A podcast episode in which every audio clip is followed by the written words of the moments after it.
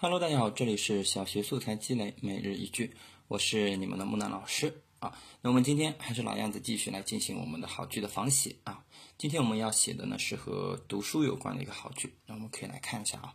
它原句呢是这样子的：朗朗的读书声从各个教室飞出来，像动人的童声大合唱，音符满天。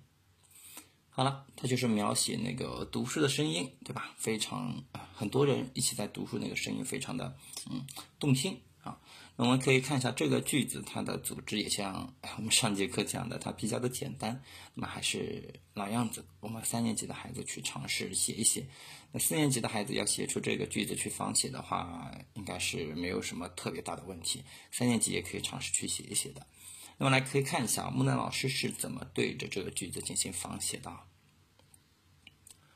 庄严的宣誓词从每个学生心里飞出来，像肃穆的唱诗般吟诵着梦想。好了，可以看到木兰老师们描写的就是一个啊宣宣读这个庄严的这个宣誓词的这个场景啊，嗯，也是描写声音的。那么好了。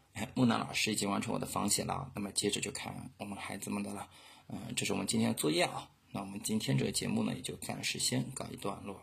最后，希望大家关注一下我的微信公众号“木兰书院”，因为呢，我会在后期组织一些培养孩子们阅读习惯、素材积累的学习活动。